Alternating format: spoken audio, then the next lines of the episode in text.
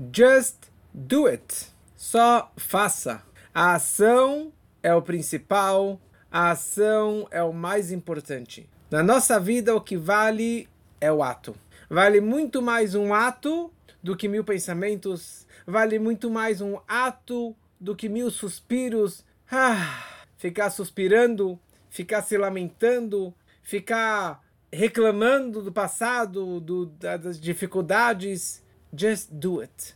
E é isso que estamos vendo aqui no Tânia, no capítulo 35, que é o GPS para a alma, no capítulo 23. E semana passada nós paramos na metade porque a aula estava se prolongando.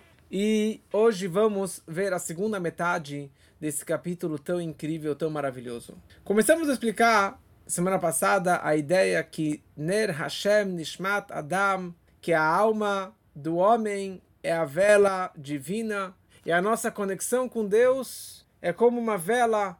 Explicamos que existe a chama, que é o fogo de Deus, a, presen a presença divina na minha vida. O pavio, que é material, representa o meu corpo e queríamos entender o que representava o azeite ou a cera dessa vela. E falamos que talvez isso representava a nossa alma, a nossa alma representa esse combustível dessa conexão com Deus. E explicamos que o, a alma não pode ser o combustível, porque a alma, por mais elevada que seja, o maior tzadik que a pessoa ela seja, ele ainda é um ser humano limitado, com prazeres, com interesses particulares, e isso acaba, na verdade, obstruindo a combustão.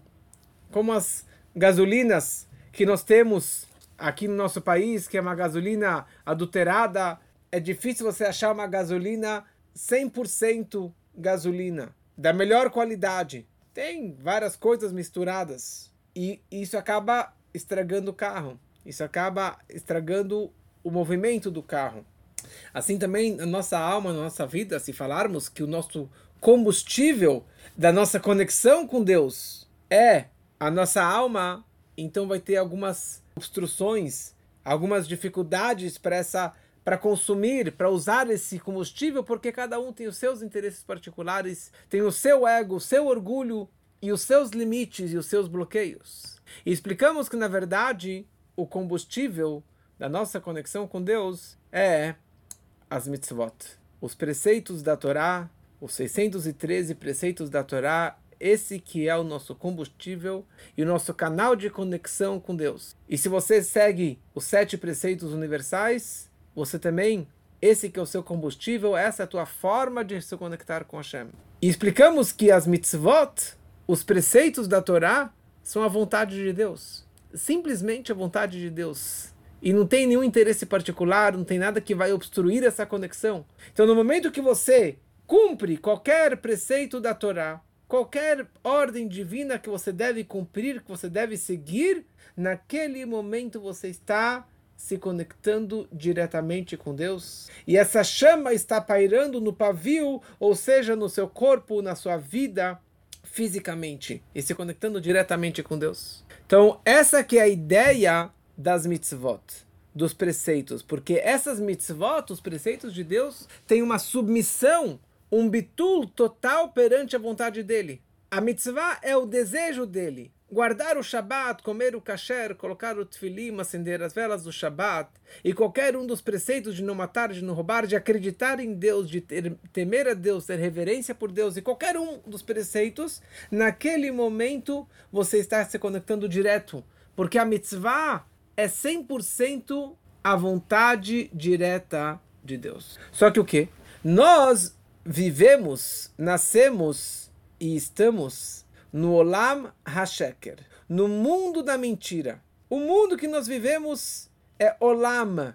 Olam, primeira coisa, significa mundo, mas Olam vem da palavra He'elem. He'elem significa ocultação. Ocultação. O mundo representa, o mundo foi criado, nós nos encontramos no mundo, é o mundo da ocultação. O que quer dizer ocultação? É o mundo que oculta Deus, que oculta a verdade, que oculta a Torá, que oculta a divindade e a verdade. Por isso que é chamado Olam HaSheker, mundo da mentira. Porque como nós falamos semana passada, Emet é começo, meio e fim, algo eterno. E Sheker, mentira, tem perna curta. Porque Sheker são três letrinhas que têm perna curta. O Shin é uma perna, o Kuf é uma perna e o Reish é uma perna. Por isso que mentira acaba aparecendo em algum momento. Verdade é eterna. Deus é eterno, a Torá é eterna, Moshe é eterno e assim por diante. Nós estamos no mundo da mentira. Por isso que nós não enxergamos a verdade e a bondade nas ruas. Não enxergamos Deus no nosso dia a dia. Você tem que cavar, cavar, buscar e buscar para conseguir achar a verdade e os verdadeiros valores da vida no mundo. Deus se encontra aqui, mas depende de mim para eu conseguir realmente achar a presença divina na minha vida. E a grande pergunta é: o que te deixa feliz? O que te traz empolgação, felicidade, prazer neste mundo e nessa vida? É possível que cada um traga uma outra resposta, mas assim que funciona. Cada pessoa tem um outro tipo de prazer. Cada pessoa tem um outro tipo de alegria e de distração. Ou seja, tudo que apresentamos até agora, que o nosso prazer deve ser Deus, a Torá, os preceitos da Torá, isso pode contradizer o meu dia a dia, a minha natureza, aquilo que realmente me alegra. Porque tem pessoas que falam, eu viajei, eu estava agora em Campos de Jordão, eu estava numa vista maravilhosa, num mirante que eu conseguia enxergar quilômetros e quilômetros de montanhas ou de neve, Hoje agora, um, hoje um aluno me mandou uma foto que ele estava chegando, estava no avião e montanhas assim, todas de neve, lindo, maravilhoso. Pessoas que têm um prazer com isso. Eu também tenho prazer disso. Todo mundo tem um prazer da natureza. Então tem pessoas que falam, para mim, alegria, prazer, férias, significa sentar na frente de um pico, de uma vista maravilhosa. E é isso que me traz prazer. Mais de 20 anos atrás, quando eu estava na França, eu, eu fui de carro de Paris até Veneza. E nós passamos pelo por aquele túnel de vários e vários quilômetros debaixo do Mont Blanc, meia hora de túnel. E quando você, entra de um lado em Paris, e quando você sai do outro lado, você já está dentro da Itália, em cima das montanhas, e uma vista maravilhosa. Em cima tem o Mont Blanc, todo, todo de branco, porque o ano inteiro é de branco. A gente estava no verão. E para baixo você tem quilômetros e quilômetros de uma vista maravilhosa. Isso é prazer. E tem pessoas que falam que isso é o prazer. Esse para mim é muito mais emocionante do que simplesmente colocar um tefilim, do que comer kasher, do que guardar o Shabat, do que me conectar com Deus, colocar dinheiro na doação, fazer uma doação, fazer uma tzedakah, acender uma vela do Shabat. Isso não me emociona. Isso não me traz um prazer, uma alegria.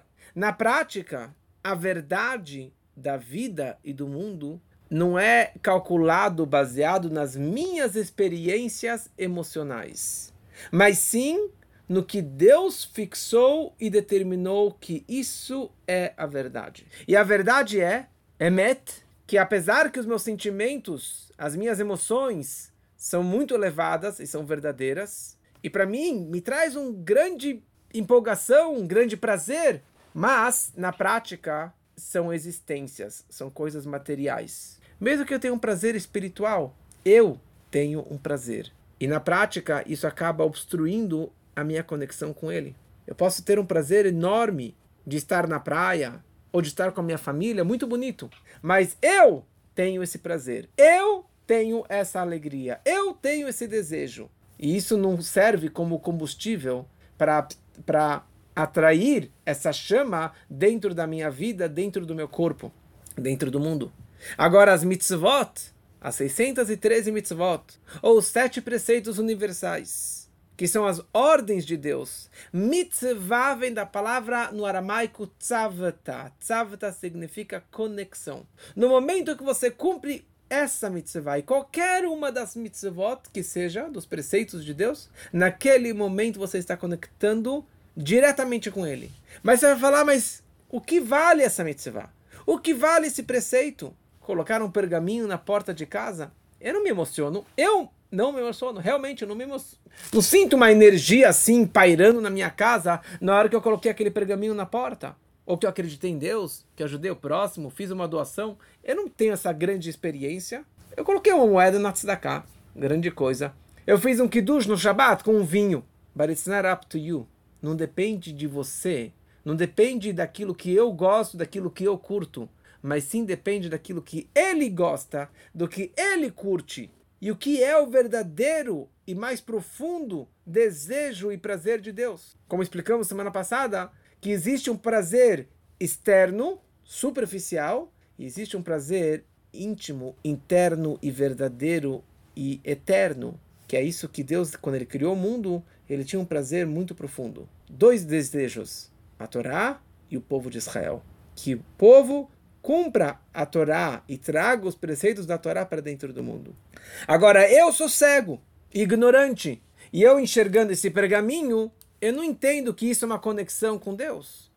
Que eu colocando uma moeda na doação, na tzedakah, ou fazendo um pix, eu não estou sentindo que eu estou me conectando mais com Deus. Porque nós vivemos num olam, no mundo que representa ocultação. E é o mundo da mentira. Mas a verdade é que na hora que eu coloquei uma mezuzá, eu coloquei um tefilim, eu comi um kasher, eu fiz um kiddush de qualquer uma das, dos preceitos de Deus, naquele momento eu estou me conectando diretamente com Deus. Cada mitzvah eu estou acendendo mais uma vela, mais uma chama, mais uma conexão com Ele. Então, por exemplo, uma pessoa ela pode guardar o Shabat e não trabalhar no Shabat, não viajar no Shabat, mas para ele é o final da Copa, é o final do jogo, é o final de um campeonato, e ele é fanático pelo time dele. E imagina se ele não vai assistir o final da Copa, você não vai assistir o final daquele campeonato que é na tarde do sábado, no meio do Shabat. E isso traz para ele um, um, uma experiência e uma empolgação e uma alegria enorme, tremenda. Ele vai comemorar, vai beber e vai ficar feliz da vida. Mas na prática, a mitzvah do Shabat ele não cumpriu. E a conexão com Deus, ele não se conectou. Pelo contrário, ele se desconectou com Deus. Eu tive um prazer de assistir o jogo. Ou a pessoa pode falar, por que eu vou fazer um, um kiddush no Shabat com um vinho kasher, que é mais caro, que não é gostoso? Eu prefiro fazer com qualquer vinho, que é muito mais delicioso do que o kasher. Tá bom, você teve esse prazer, mas a mitzvah você não fez. E pelo contrário, você tomou um vinho que não é kasher. E assim por diante podemos trazer inúmeros exemplos que eu posso enxergar da minha forma subjetiva, que eu acho que dessa forma está certa, mas não é o que Deus quer. O que muitas pessoas falam, eu acendo as velas do Shabat toda sexta-feira. Na hora que eu cheguei do trabalho, na hora que meu marido, que a família está reunida, 8 horas da noite, eu acendi as velas do Shabat. Porque você acha que é o momento gostoso de acender as velas quando já está escuro. Só que aqui você está transgredindo o Shabat ao acender as velas após já estar escuro, que é uma proibição do Shabat. Você está transgredindo o Shabat, você não está se conectando com Deus, pelo contrário, você está se desconectando com Deus. Você está se conectando com os teus prazeres, com os teus interesses, mas não com Deus. E, no, e nós vivemos no mundo da mentira. Porque o que o mundo vende, o que a televisão vende, o que o Instagram vende, a internet, os outdoors, eles vendem tudo que não presta. Não existe nenhuma propaganda e outdoor para vender comida natural. Nenhuma propaganda na rua oferecendo um bom casamento e uma boa relação. Vão te vender besteira pela rua. Vão te fazer a cabeça que a Coca-Cola é boa e que a promiscuidade é boa e que vídeos com muita besteira para qualquer idade é bom e que qualquer roupa, quanto menos roupa melhor, isso é bom. E que McDonald's e fast food e tudo que não presta, isso é bom. É isso que o marketing vende pra gente, é isso que o mundo vende pra gente. Ninguém vai te falar e te fazer a cabeça que comida saudável é boa. E realmente, pode ser que não seja tão gostosa, porque tem menos açúcar, tem menos ingredientes, menos conservantes e menos coisas que vão que vai diminuir o gosto. Mas a gente vive no mundo da mentira. E todo mundo vai te falar que isso é bom e isso é correto. Faça o que todo mundo faz. E não faça aquilo que você acha que é verdade e não faça aquilo que Deus acha que é verdade. Explicamos então até agora a vantagem das mitzvot em relação ao meu sentimento. Ou seja, fazer a vontade de Deus pesa muito mais e é muito mais importante do que o meu interesse particular, do que o meu sentimento, do que a minha emoção. Agora, nas mitzvot, nas, nas mitzvot, nos preceitos, tanto nos 613 preceitos do judeu ou nos sete preceitos universais, existem algumas categorias. Existem preceitos que é com pensamento, com meu intelecto, por exemplo, acreditar em Deus, ter esperança em Deus, não acreditar em idolatria, não seguir coisas erradas, não pensar mal do outro, pensar bem do outro. Isso aqui são mitzvot, shememachshavá, preceitos do meu pensamento. Depois existem preceitos que estão ligados com a minha boca, com a fala. Falar bem do próximo, não falar mal do outro, não xingar, não jurar em nome de Deus em vão e assim por diante. Rezar, ler os salmos, ler o Shema Israel, falar a reza silenciosa e assim por diante. E depois tem o terceiro tipo de mitzvot, que são as mitzvot práticas, ativas. Que na verdade, a grande maioria dos preceitos são práticos. Comer isso, não comer aquilo fazer isso no Shabat, não fazer isso no Shabat. Comer isso no Yom Kippur, não comer no Yom Kippur. Comer no Pesach, não comer no Pesach. Colocar o tefilim, colocar a mezuzá, colocar doação, colocar tzedakah, fazer... São coisas práticas. Que, aliás, são as três vestimentas da alma, como falamos no começo da alma, pensamento, a fala e a ação. Nós começamos esse capítulo questionando a vida do Benoni, do homem que é o intermediário. Que a alma divina ela se investe, ela monta sobre a alma animal, sobre o, o animal. Né? A pessoa ela monta sobre o, cavalo. Mas na prática, o Benoni não é um tzadik, ele não é o justo, perfeito. Ele não transformou a sua alma animal. O animal vai continuar vivo. Como eu digo, ele late, mas não morde. Um aluno meu, muito querido, foi mordido uns dias atrás pelo cachorro dele de muitos anos. Três, quatro mordidas na coxa, na perna e está sofrendo muito. Mas o nosso cachorro, o nosso trabalho é que o nosso cachorro late, mas não morde. Não pode nos, nos atacar. E essa é que é a vida do Benoni. Ele pode ter pensamentos negativos, mas ele vai controlar. Ele vai querer falar besteira, mas ele não vai falar. Ele vai pensar, cogitar em pecar, mas ele não vai pecar na prática. Mas o Benoni, que na verdade é um nível que todos nós devemos almejar em chegar, em atingir um dia. É alguém que tem a, a vida numa batalha constante e eterna entre o bem e o mal, entre o correto e o incorreto, entre o instinto positivo, divino, e o instinto negativo, animal, interesseiro, em ser objetivo ou subjetivo, egoísta ou altruísta. A alma animal do Benoni, ela não modificou então qual é a graça da vida do Benoni? A vida do Benoni significa o seguinte: no momento que ele cumpre uma mitzvah, uma ordem, um preceito da Torá, naquele momento ele tem uma anulação, uma submissão, uma subjugação perante a vontade do Criador. De uma forma absoluta. Naquele momento foi ele saiu vitorioso. Depois eu posso pecar novamente. Depois eu posso. Ele não peca, mas depois eu posso acabar escorregando novamente. Mas a vida do Benoni significa cada vez ele sai vitorioso. Mas não é uma transformação total, porque ele continua com o cachorrinho dentro de si, ele continua com o animal dentro de si. Mas naquele momento que ele cumpriu a vontade de Deus, naquele momento que ele rezou, naquele momento que ele ajudou o próximo, naquela hora que ele abriu um sorriso, naquele momento que ele pensou positivo, ele saiu vitorioso.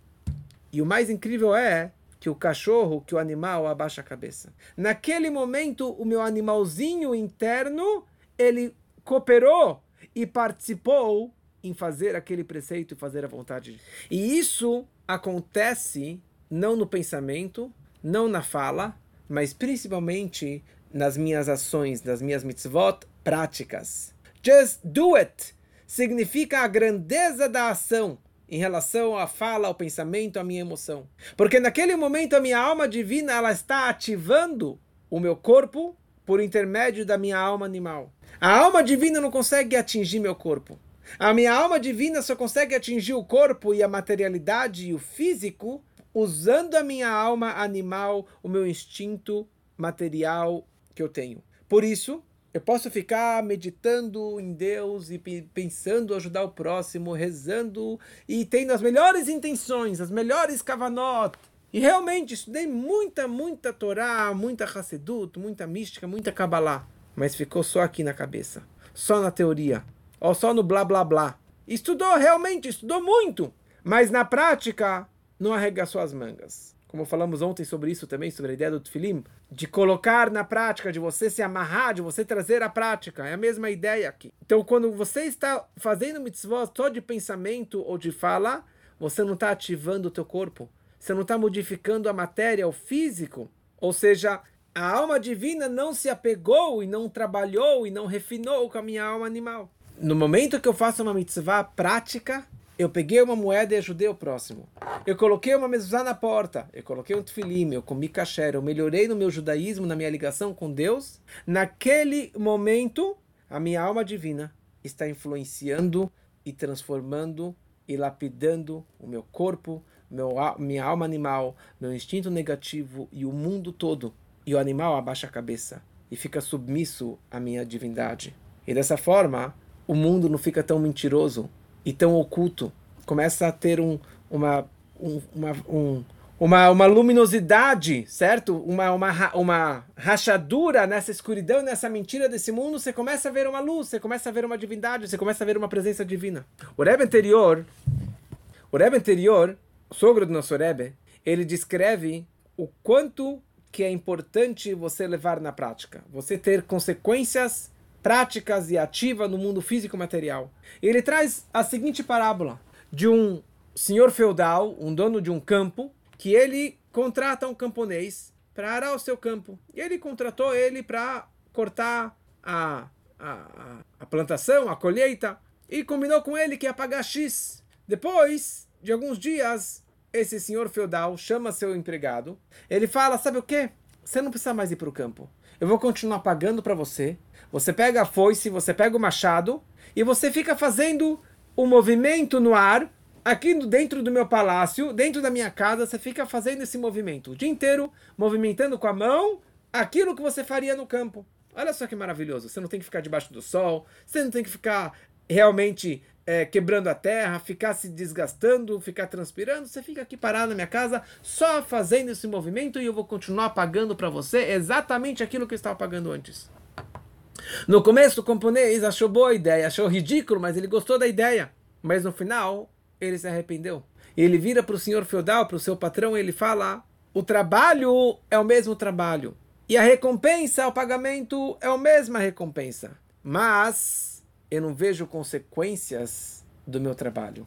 Eu não vejo nada saindo, nada brotando do meu trabalho. Então o que, que vale simplesmente ficar movimentando o meu braço? No ar com o meu machado. Mesma coisa em relação às mitzvot. Não adianta só ficar com boas intenções. Se você na prática não colocou o tefilim, se na prática você não ajudou o próximo, na prática você não, não fez o Shabat, o kasher, rezar e pedir para Deus e acreditar em Deus, não valeu nada. Porque no momento que nós cumprimos as mitzvot na prática, obviamente que vale muito mais se você fizer com desejo, com prazer, com emoção, mas mesmo que a pessoa ela fez por obrigação, Alguém virou para você e falou, vamos colocar tefilim, ele colocou sem pensar, sem meditar nada. Você ajudou uma outra pessoa sem entender a razão do porquê ela precisa daquela doação, daquela ajuda. Ou você colocou uma mezuzá, você fez qualquer preceito judaico, qualquer um dos preceitos da ligação com Deus, sem sentir nada. Mas naquele momento, eu dei um tapa no meu animal. Naquele momento, meu animal abaixou a cabeça. O meu mau instinto ele ficou submisso perante a luz divina e a conexão com Deus.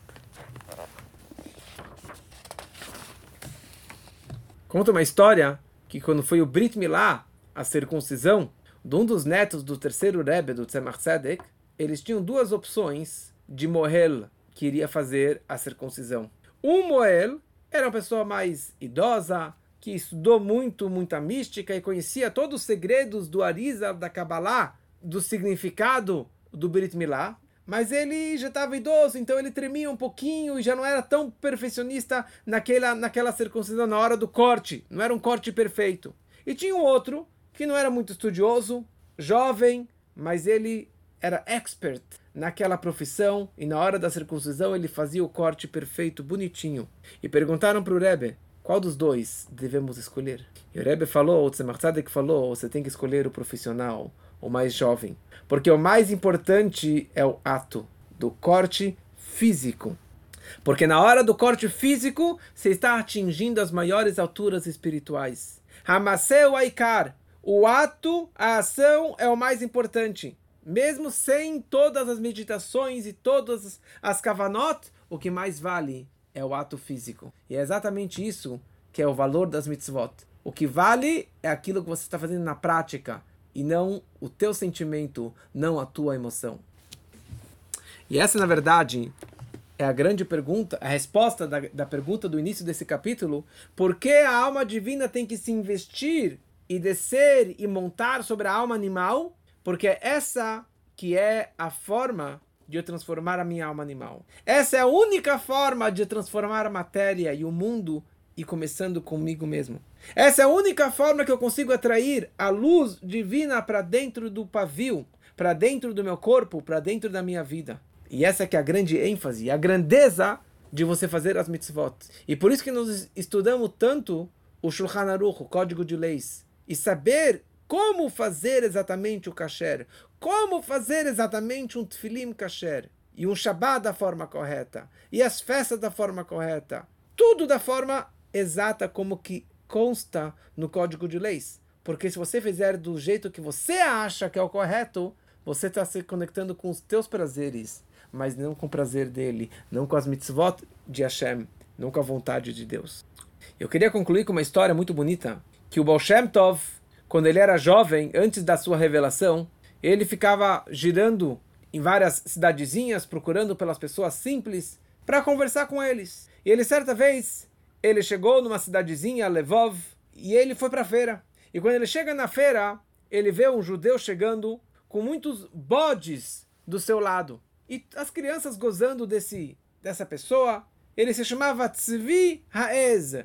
Tzvi, o bode. Esse que era o apelido dele. Todo mundo ficava gozando dele. Só que o Moshe quando ele viu este homem, ele viu uma coluna de fogo da presença divina em cima da cabeça desse tzvi, o bode. E ele ficou surpreso. E ele começou a pedir para Deus para revelar para ele quem este homem, se é um dos 36 justos anônimos. E ele jejuou durante três dias, até que Deus falou para ele que ele fosse até a casa desse tzvi e pedisse para ele para tomar do leite dos bodes. Ele chega lá e o tzvi abre a porta para ele, uma casa muito simples. Ele serviu o leite do bode, que é kasher, porque o bode é kasher. Bolshem Tov bebeu e o tzvi começou a contar a história para ele. Ele falou: Olha, eu sou uma pessoa muito simples.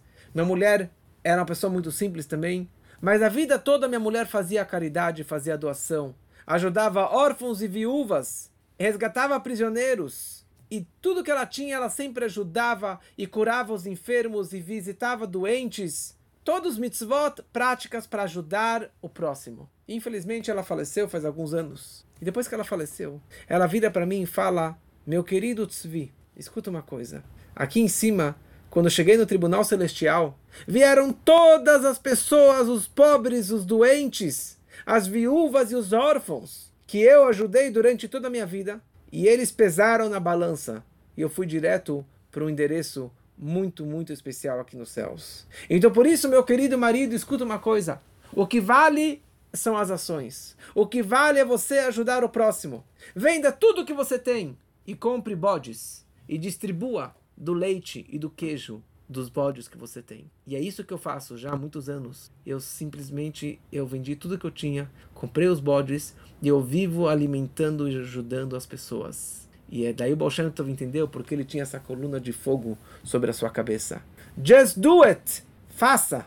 Faça cada vez mais boas ações na prática e você vai ter uma coluna de fogo sobre você, essa chama divina pairando na sua vida, na sua matéria e você vai viver claramente e fisicamente com Deus.